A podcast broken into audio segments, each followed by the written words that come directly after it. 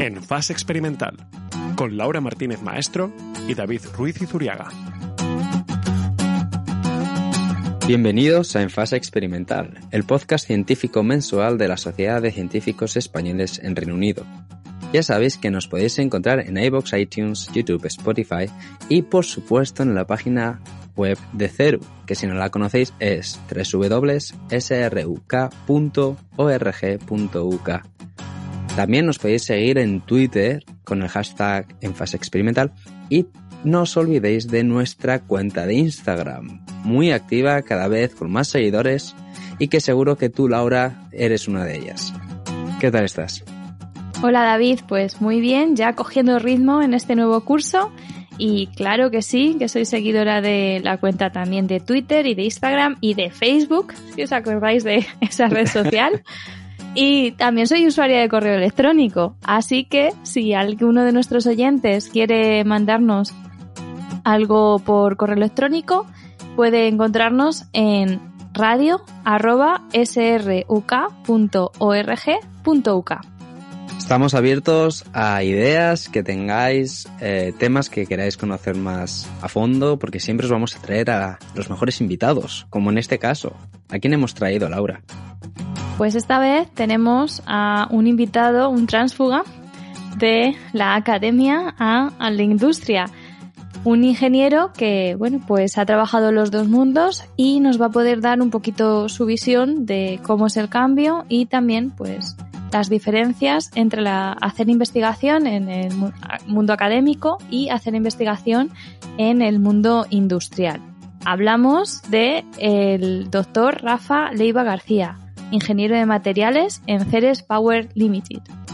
La verdad que va a ser una persona idónea para enseñarnos la diferencia entre lo que puede ser trabajar en la industria a lo que puede ser trabajar en la academia. Obviamente él nos contará su experiencia personal y seguramente veremos que a veces nos podamos, en varias de sus frases, nos podamos sentir más, eh, más representados y en otras igual no tanto porque al final la experiencia ya no solo depende en qué sector trabajes, sino también de tu grupo de trabajo, supervisor, etcétera. Pero seguramente que va a ser una entrevista más que interesante, Laura. Ya, ya nos preguntaremos qué tal nos ha parecido cuando acabemos con ella, como solemos hacer y, seguro que para los oyentes no va a ser ninguna sorpresa lo que digamos. Seguro que no. Eso sí, empecemos un poco con, con estas comparaciones. Nosotros la verdad que de expertos como sobre todo lo que hablamos tenemos muy poco, pero sí que podemos dar unas pequeñas pinceladas sobre qué diferencias hay entre la investigación que se lleva a cabo tanto en el sector público como en el sector privado del sector público comentar que es muy famosa la precariedad que hay en la investigación, especialmente en el país eh, del, que, del que venimos. Por ejemplo, en el último informe de, del Instituto Nacional de Estadística sobre innovación, pese a que arroja algunos datos positivos, como el aumento de la sinergia entre la investigación, en la investigación entre la inversión privada y la inversión pública, aún estamos muy lejos de, de la media que hay en la Unión Europea. España Dentro de los 28 países de la Unión Europea, España se coloca en el puesto 19 en volumen de inversión con respecto al PIB, algo que la verdad hay que mejorar claramente. Sí, en este aspecto estamos por debajo de la media en, en la tabla y es algo de lo que creo que todo el mundo ha escuchado alguna vez, algún investigador español, quejarse de la precariedad de, de, los puestos de trabajo, de lo difícil que es acceder a un puesto de trabajo fijo.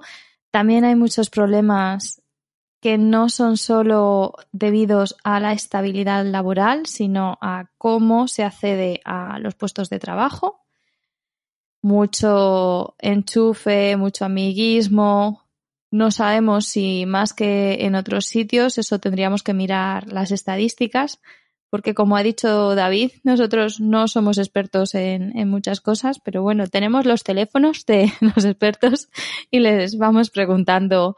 Conseguimos, la verdad, que los expertos nos hablen, no sabemos cómo lo hacemos, pero conseguimos. Lo que sí me ha parecido muy interesante, eh, leyendo un poco sobre este tema, es cómo de el I+D se financia de manera muy diferente. Ya no solo las condiciones son diferentes, sino que se financia de manera muy diferente según sea el sector público el sector privado el cual lo financie. Podemos ver cómo la intensidad y la calidad difieren bastante de cuando es el sector público el que está financiando eh, la investigación o el sector privado. Vemos como el sector público se encarga un poco más de financiar eh, proyectos que están en, en, fases muy tempranas de desarrollo, mientras que el sector privado sí que se interesa, obviamente, sí que tiene un poquito lógica, la verdad, pero sí que se interesa mucho más por aquellos proyectos en los cuales ya eh, se está en los últimos pasos de desarrollo.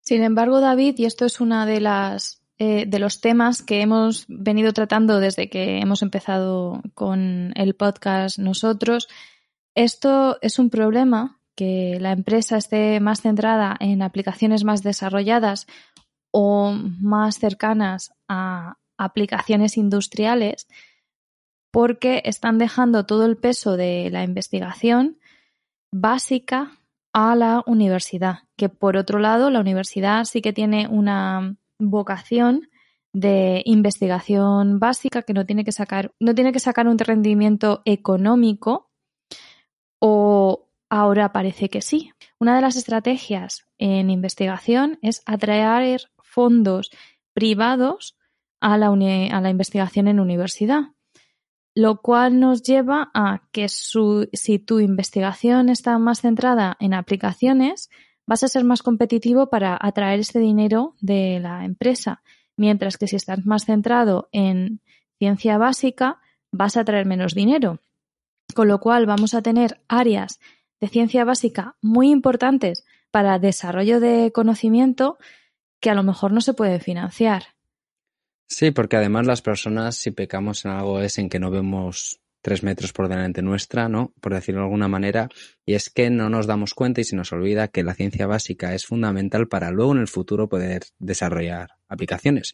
Y por tanto, estas tecnologías que tal vez pecan de no tener un gran grado de madurez, son fundamentales para que en el futuro, cuando ese grado de madurez haya cambiado y haya obviamente subido, tengamos la posibilidad de, viendo esos tres metros por delante nuestra, poder observar y apreciar esas grandes aplicaciones que en el pasado no se llegaron ni a imaginar. Y pese a que estas tecnologías que ahora mismo eh, tienen un bajo grado de madurez, pese a que hay una gran incertidumbre y riesgo asociado a este tipo de tecnologías, sí que eh, esta mayor intensidad de apoyo a estos proyectos de investigación de más relacionados con la ciencia básica es necesaria. Necesitamos que haya una mayor intensidad, no solo del sector público, sino también del sector privado, a la investigación relacionada a eh, eso, una mayor intensidad a las ayudas, de ayudas a la investigación más relacionada con la ciencia básica, pese a que, como digo, haya un mayor riesgo y una mayor incertidumbre,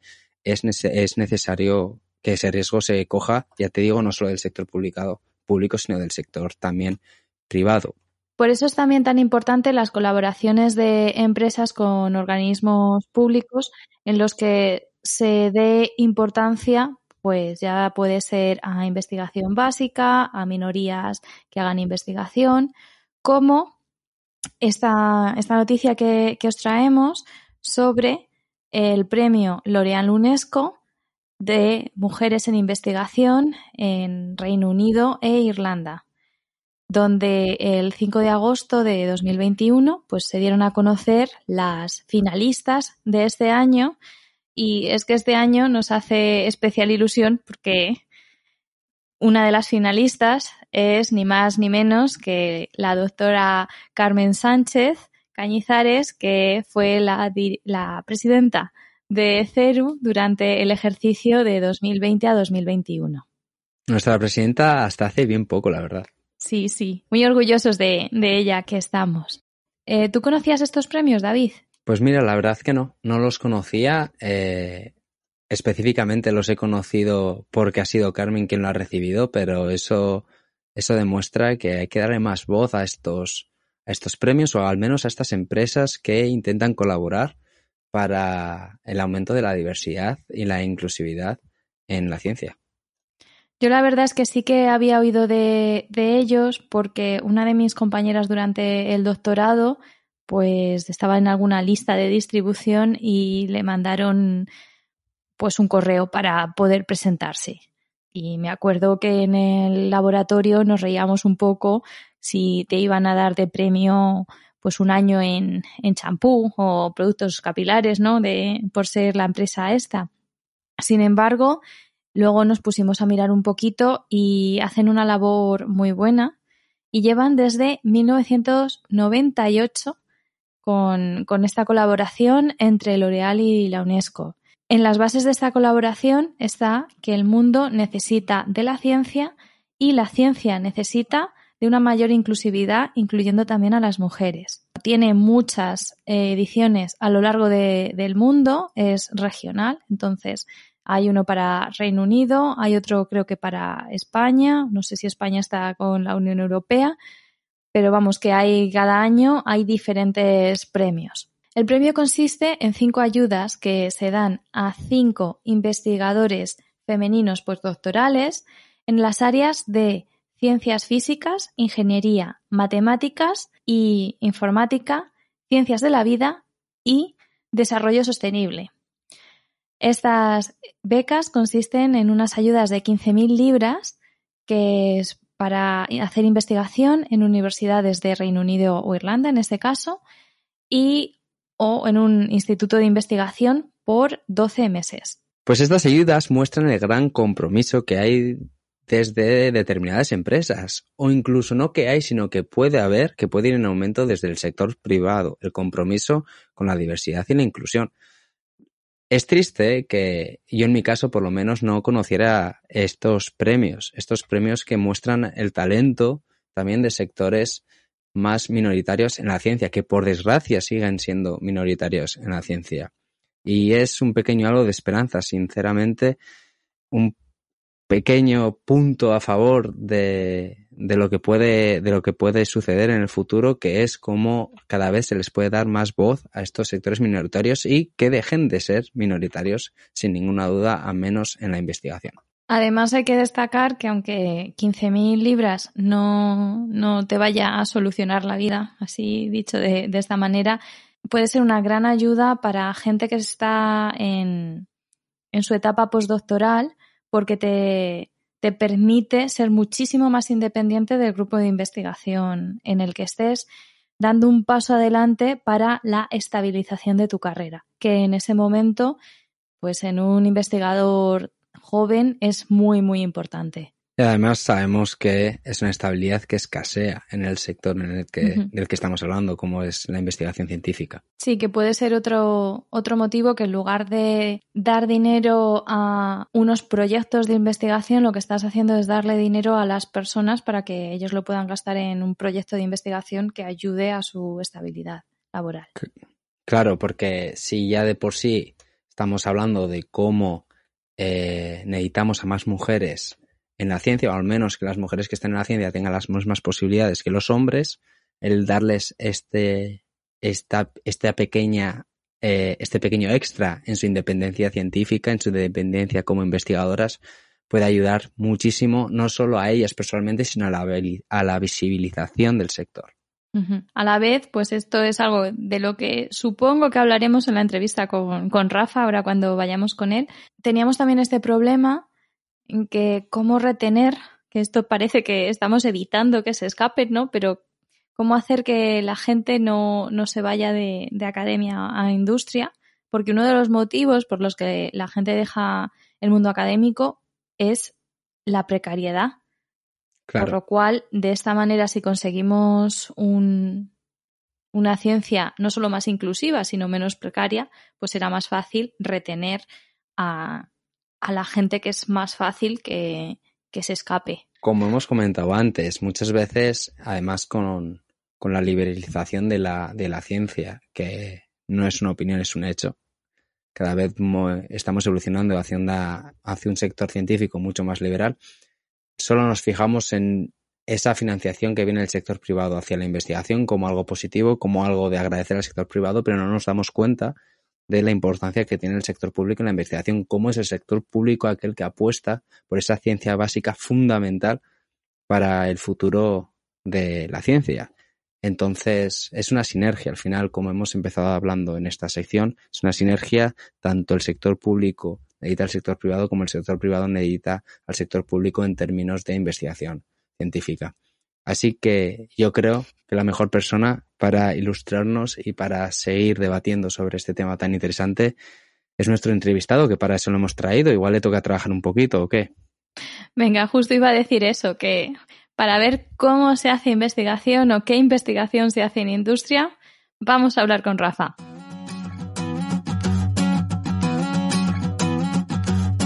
Estás escuchando En Fase Experimental. Ciencia en español desde el Reino Unido.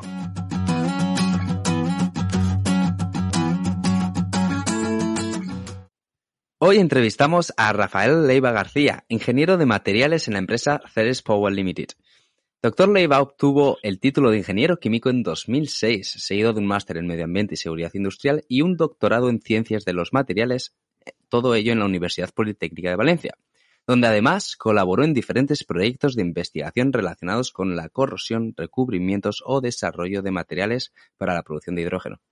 En este periodo, además, también cuenta con experiencia como profesor asistente en la carrera de Ingeniería Química y además también participó como profesor en un programa internacional de la Florida State University.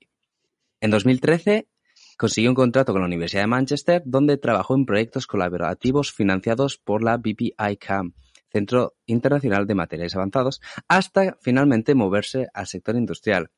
Bienvenido, Rafa. Muchísimas gracias por, aceptar esta entrevista. Hola David, hola Laura, encantado de estar aquí y gracias por la invitación. Muchas gracias a, ti Rafa, que nos hacía mucha ilusión poder entrevistar a alguien del otro lado. Está bien entrevistar gente del lado oscuro.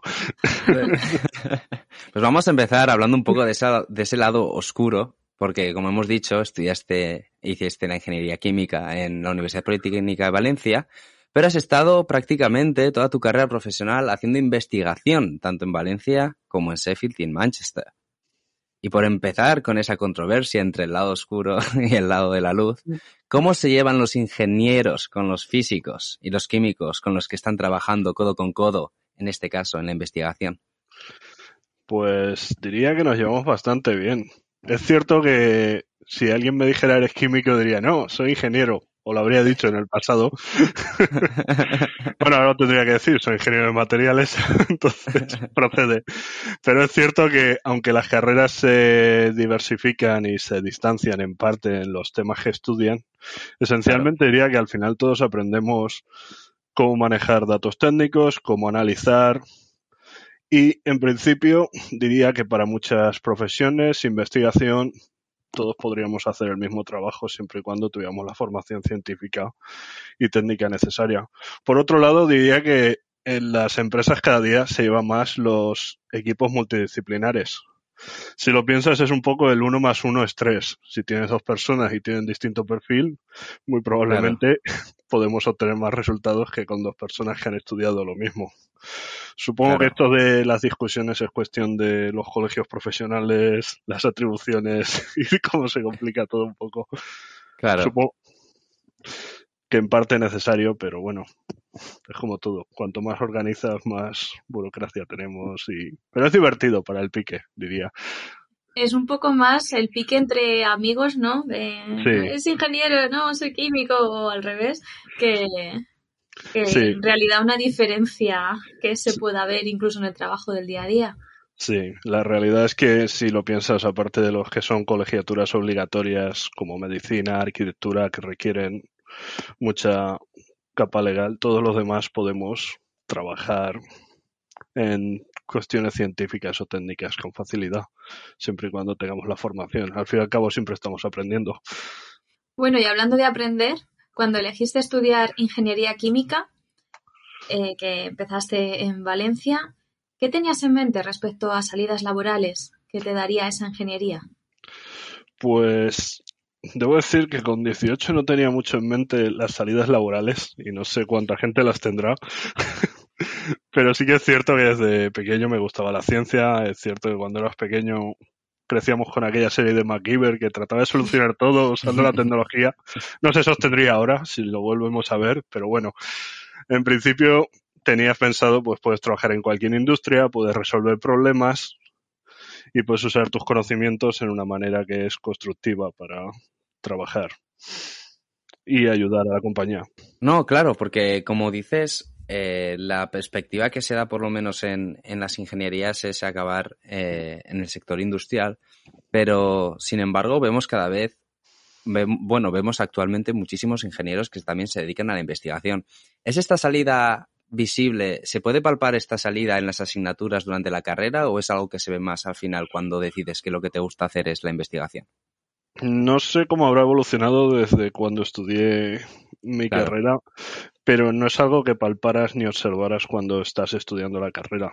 La primera aproximación que tuve a la investigación fue el proyecto final de carrera, que fue ya sobre corrosión, y es la primera vez que estuve en un laboratorio, más allá de las prácticas de laboratorio que teníamos que llevar a cabo, llevando un proyecto de investigación, analizando resultados, presentándolo y presentando un documento final donde pudieras tener todos los resultados para su evaluación. Creo que fue la primera vez que pensé que la investigación estaba bien. Debo decir que antes eso no se me había pasado por la cabeza. Eso es algo que vemos con muchas personas, que no es hasta eh, los trabajos fin de grado cuando tienen un acercamiento con la investigación y se plantean que, que se puede investigar como carrera profesional. Sí, estoy de acuerdo. Es como digo, tuve la oportunidad cuando terminé no tenía pensado, me sugirieron hacer un proyecto de investigación después del proyecto de grado y eso llevó a una beca del ministerio y eso pues a una tesis de cuatro años que no lo habría pensado al principio. Pero es cierto que investigación es algo divertido, sobre todo si los resultados salen. No siempre es tan divertido cuando no salen. Y debo decir que una vez empiezas es un buen tópico siempre y cuando puedas seguir avanzando. Claro. Podemos discutir luego sobre eso. A veces puede ser un poco frustrante. es verdad que inicialmente hay una motivación muy. Hay una, hay una motivación completamente palpable en los estudiantes de carrera que terminan, que están terminando cuarto carrera. Hay una motivación muy grande porque, porque claro, descubres lo que es la investigación. Luego ya descubres ya no solo lo bonito, sino lo, lo menos bonito, que es algo que hablaremos más tarde. Pero claro, después de, el doctorado y, tu experiencia también, además, haciendo, eh, dando clases en la Universidad de Valencia, diste ese salto a la, al sistema inglés, al sistema académico inglés. Y, mi pregunta es sobre las dudas que pudiste llegar a tener en ese momento.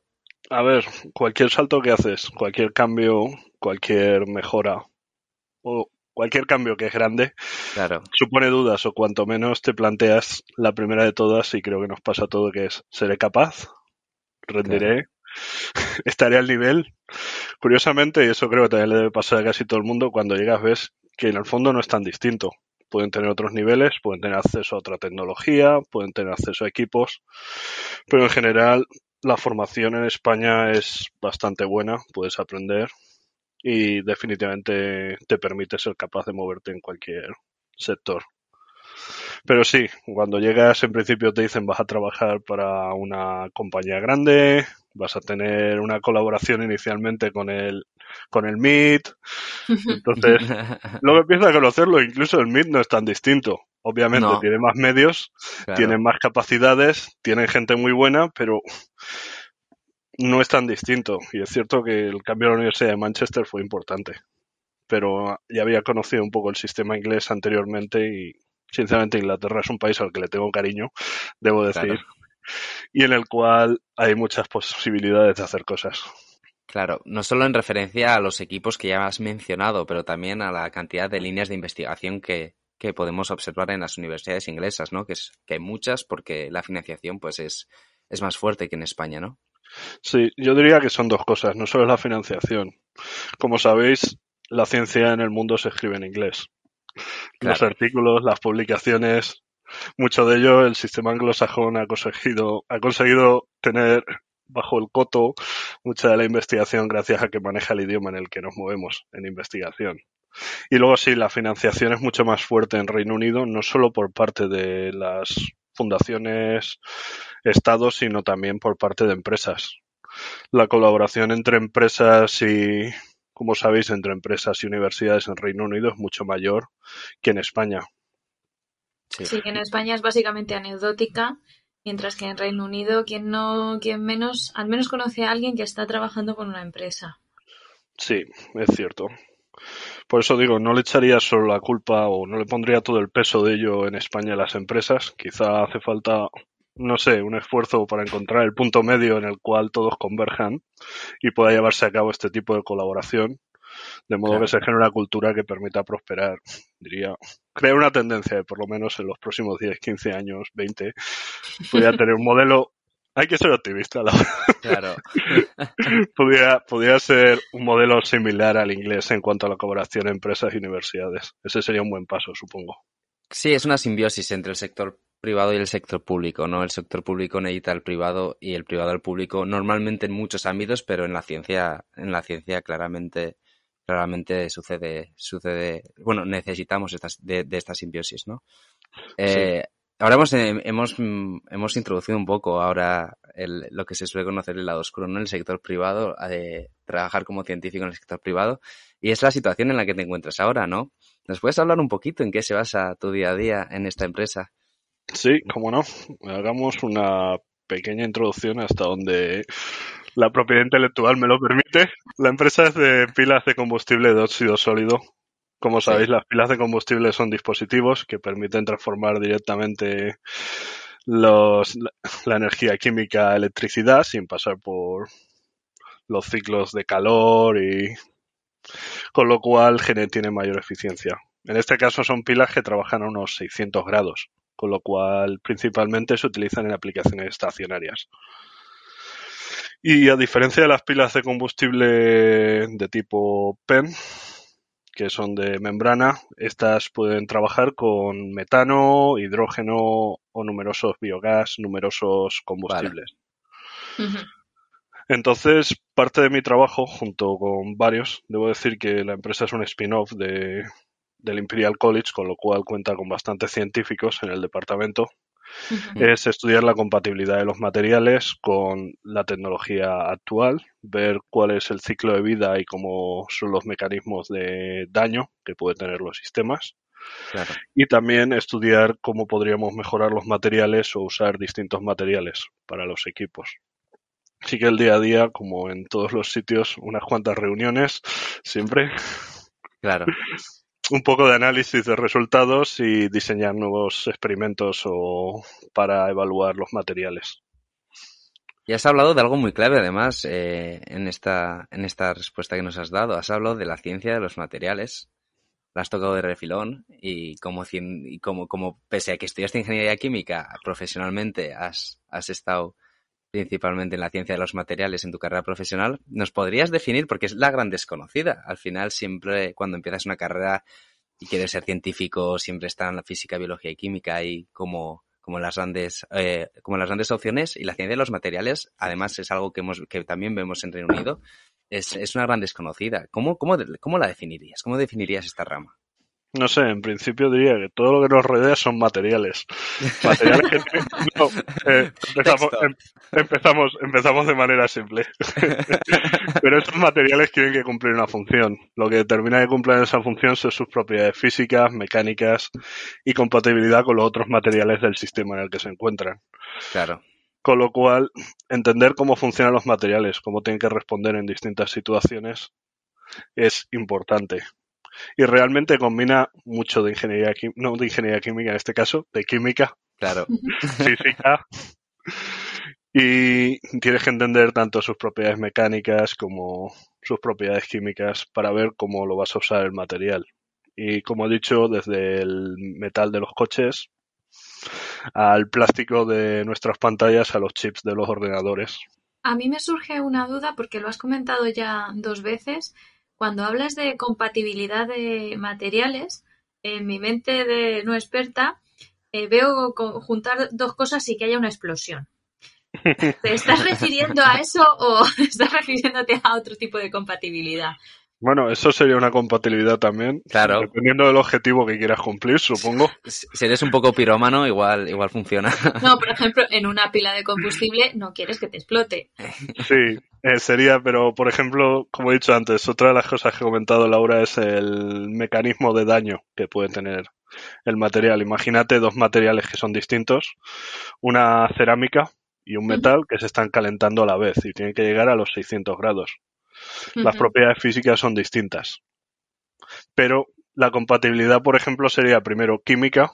La cerámica no le va a hacer nada al metal y el metal no le va a hacer nada a la cerámica. Y por otro lado, también tienes que tener en cuenta que se expandan a velocidad similar, que sería compatibilidad térmica en el coeficiente de expansión. Eso sería un ejemplo de compatibilidad. Entonces tienes que combinar primero que los materiales cumplan la función que tienen que cumplir y que a su vez se lleven bien con todos los materiales que tienen alrededor en todas las condiciones. En eso me refería un poco, lo de la compatibilidad. Y, como ahora estudias más materiales, ¿no? Eh, antes estudiabas corrosión. ¿Cómo de diferente es este área a la que tenías antes? A ver, en cierto modo es parecido, porque la pila es una pila de acero en los soportes, con lo cual aún tiene corrosión y esa corrosión es ligeramente distinta a la que estudiaba. La corrosión que estudiaba era en medio líquido y esta es corrosión por temperatura. Al calentar un material a 600 grados, generas un óxido en la superficie, lo oxidas. Pero luego ya no solo tengo que fijarme en eso, sino también en cómo cualquier factor externo puede afectar a ese material, no solo a la, al metal, sino ahora también a las cerámicas, a los catalizadores dentro de las, de las pilas, por ejemplo, que se contaminen por factores externos como humedad o cualquier cosa que introduzcas con el combustible. Entonces, digamos que el campo de materiales se limitaba, en mi caso, anteriormente a una serie de metales muy específicos y ahora se ha expandido a múltiples metales y a otros componentes que ya no son metálicos, con lo cual es una curva de aprendizaje, si quieres verlo así, los primeros meses. Que al final vemos como dentro de la ciencia de los materiales eh, la situación influye mucho en el, en, el conocimiento, ¿no? Vemos como si te, si te enfocas a un material específico y luego cambias, a, cambias tu ámbito y cambias a otros muchos materiales, eh, las reglas del juego cambian, ¿no? Por decirlo de alguna manera. Eh, sí, es un poco así. Ya no puedes pensar solo en una de las dimensiones o en una de las partes que pensabas que eran suficientes para lo que tenías que investigar, sino que tienes que ver varios aspectos. Habiendo dicho eso, muchas veces las técnicas de caracterización que aprendemos para un material te valen para muchos de ellos. Entonces, la transición es más fácil, supongo. Si ya tienes experiencia en cómo caracterizarlos.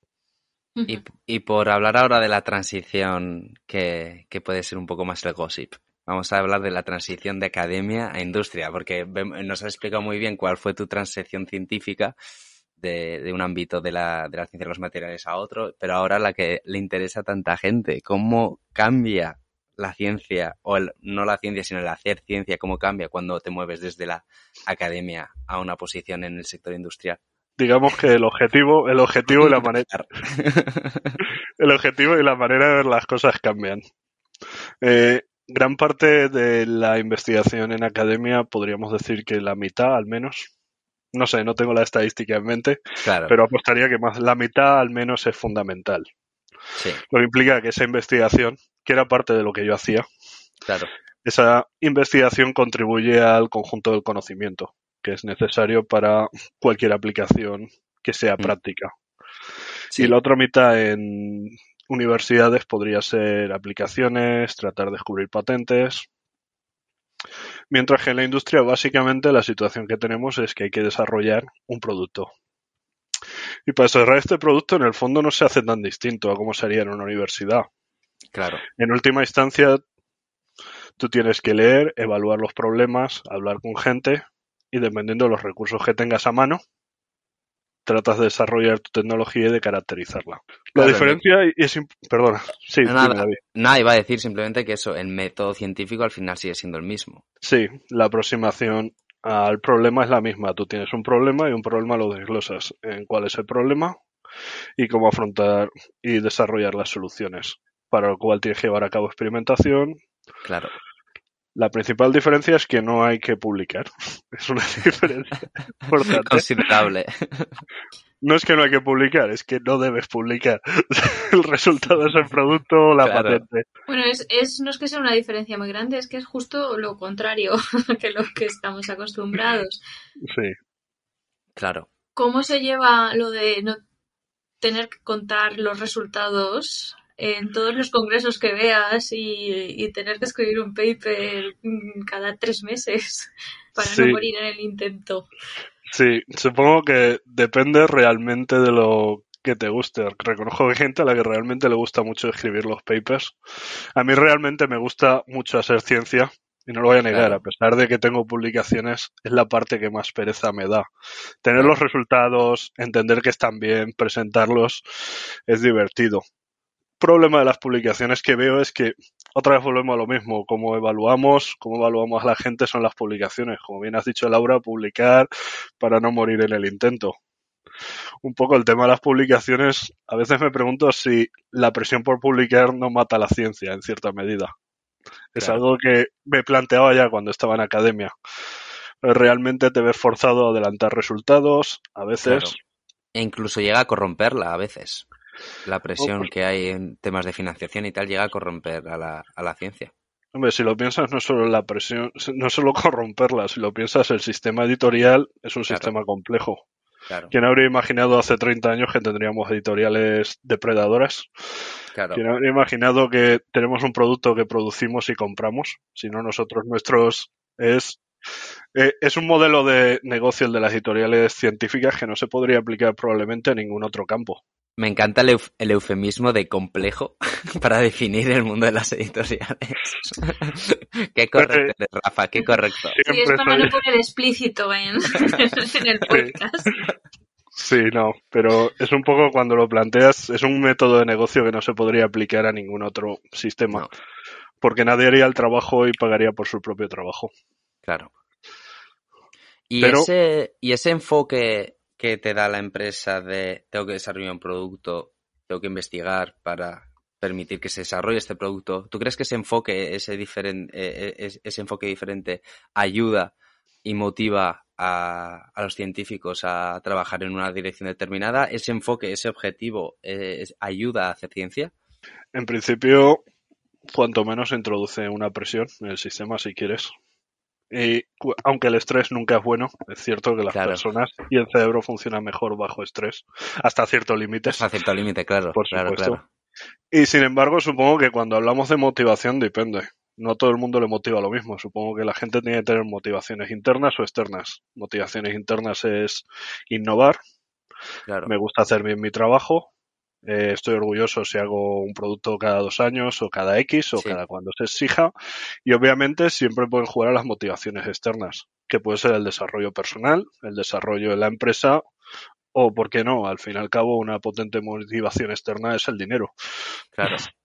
es indudable, nadie, a todos nos gusta la ciencia. Claro, que creo que en el sector industrial también va mejor acompañado que en el público. Sí, supongo que también depende del país. No, no tengo baremos de todos, pero supongo que hay maneras de motivar y supongo que hay entornos empresariales Eso eh, que no son, que son tóxicos, del mismo modo que hay entornos académicos que pueden ser tóxicos. Eso es. Los claroscuros están en todos los campos. Claro. Pero bueno, motivación es siempre hacer bien el trabajo si el ambiente es bueno.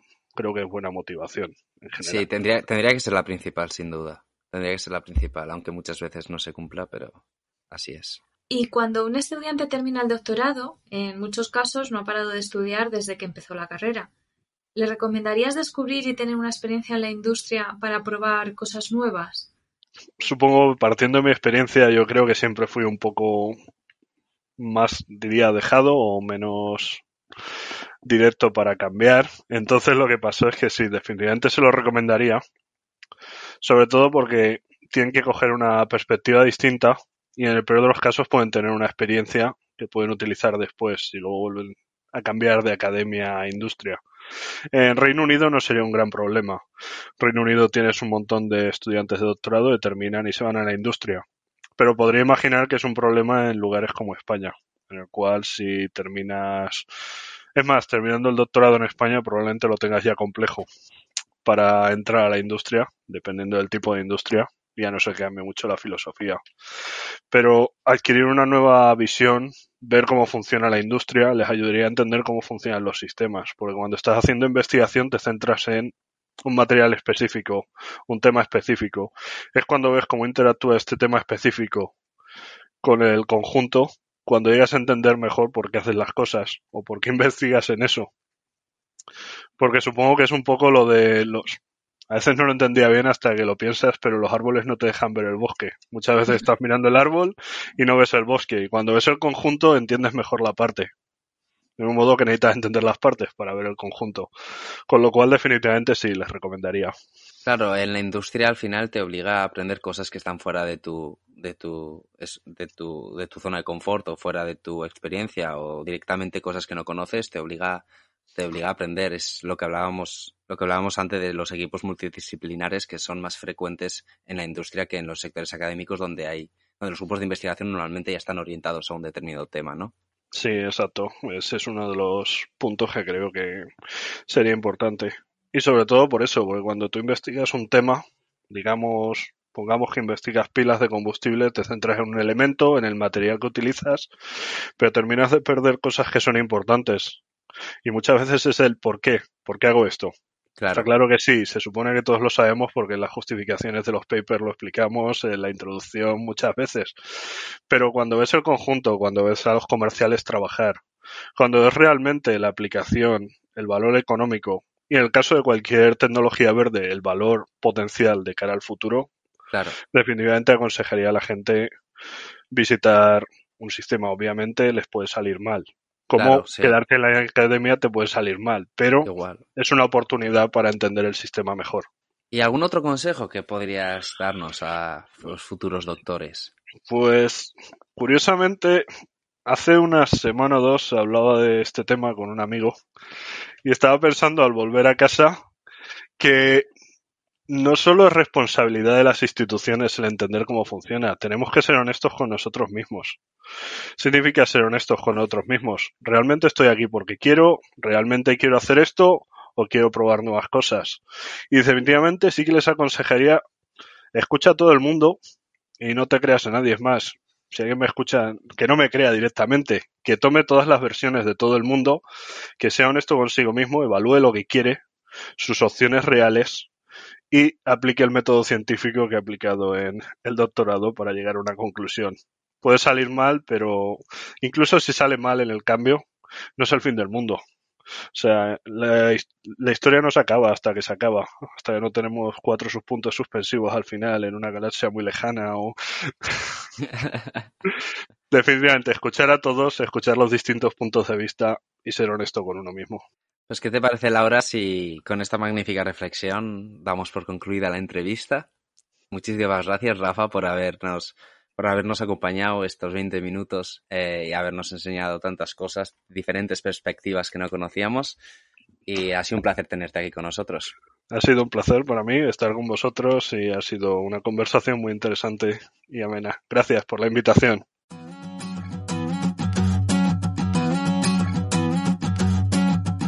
En Fase Experimental, en tu plataforma de podcast favorita y en la web de la Sociedad de Científicos Españoles en el Reino Unido. Volvemos de la entrevista y en esta temporada ya sabes, David, que soy yo quien te pregunta a ti qué te ha parecido. Pues aunque seas tú la que me preguntes, yo voy a dar la misma respuesta, Laura. Y además que Rafa, que Rafa habla muy bien y nos, la verdad que nos ha ilustrado bastante desde su experiencia, tanto en el sector público como en el sector industrial, de las diferencias en, en la investigación. Así que la entrevista, respondo, me ha gustado muchísimo. A mí no me preguntas, pero te lo digo yo, de todas maneras. a mí también me, me ha gustado un montón.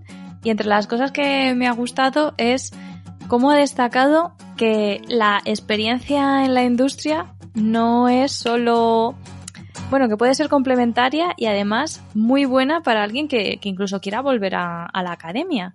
Que no son dos mundos completamente separados y opuestos y que pelean entre ellos, sino dos experiencias complementarias y que te pueden dar una visión del todo mucho más pues universal que la que tienes solo estando en uno de los dos sitios.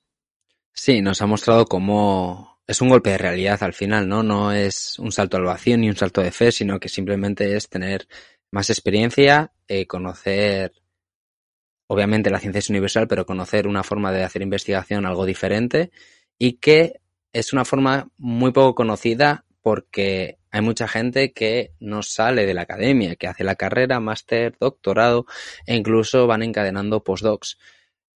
No es algo negativo, es diferente simplemente, pero sí que veo que la riqueza que nos ha mostrado Rafa puede ser muy positiva para cualquier científico. Así que para los estudiantes que nos escuchen, si nos escucha alguno, pues ya sabéis, la asignatura de prácticas en empresa o hacer una hacer un tipo de prácticas o tener experiencia industrial puede ser muy positivo y os puede también dar una idea de si os gusta la investigación, si os gusta la investigación con un enfoque diferente o si queréis salir corriendo y, haceros pintores de, de frescos en techos de iglesias.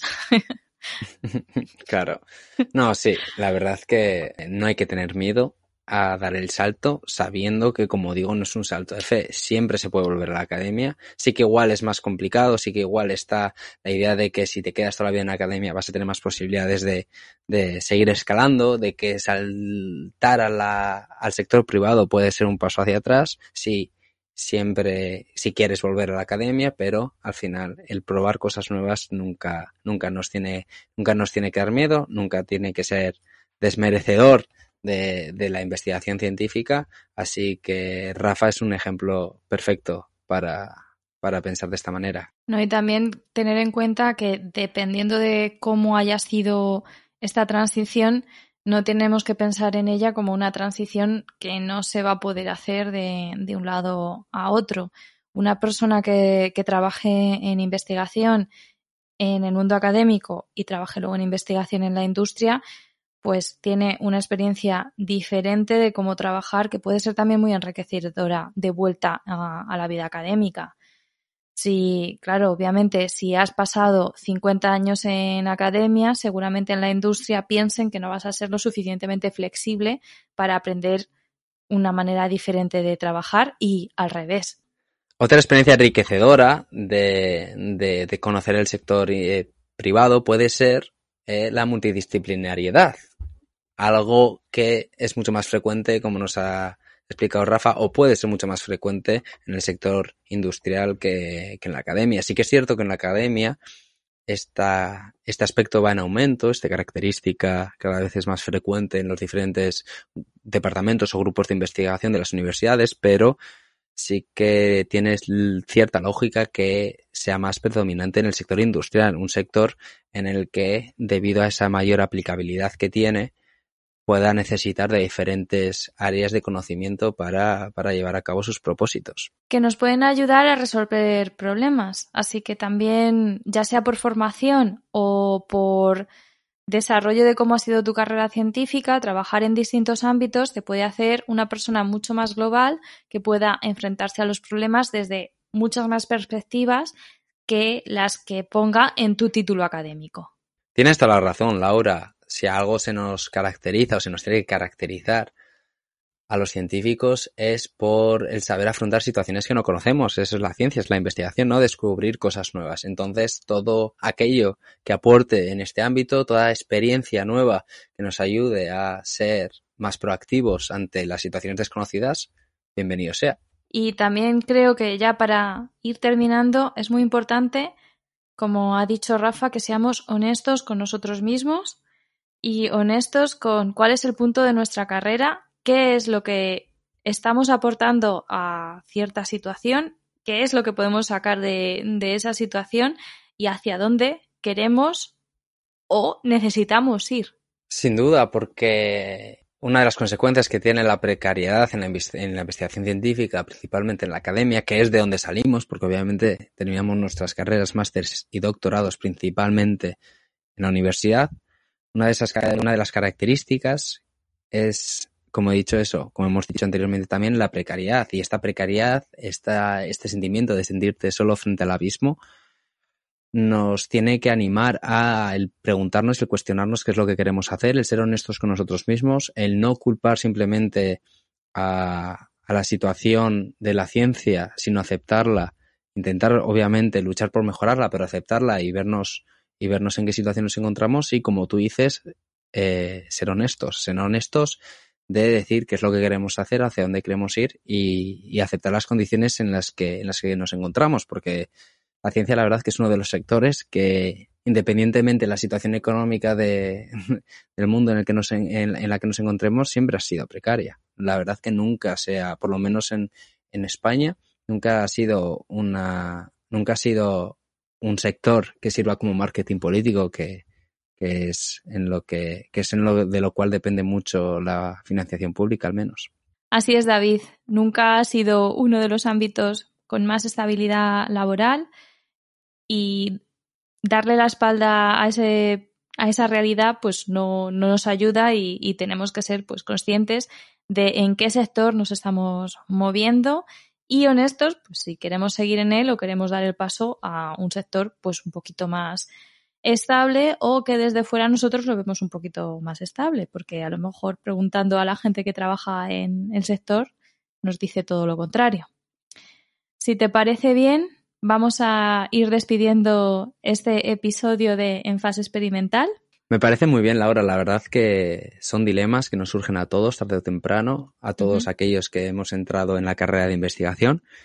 Y espero que pensando en voz alta, que es un poco lo que hemos hecho tú y yo en este episodio, hayamos ayudado a que mm, más gente, más científicos se hagan esta pequeña reflexión y tanto como ha terminado Rafa, como como hemos terminado nosotros, seamos todos un poquito más honestos con nuestra situación actual y sobre lo que queremos hacer en la ciencia.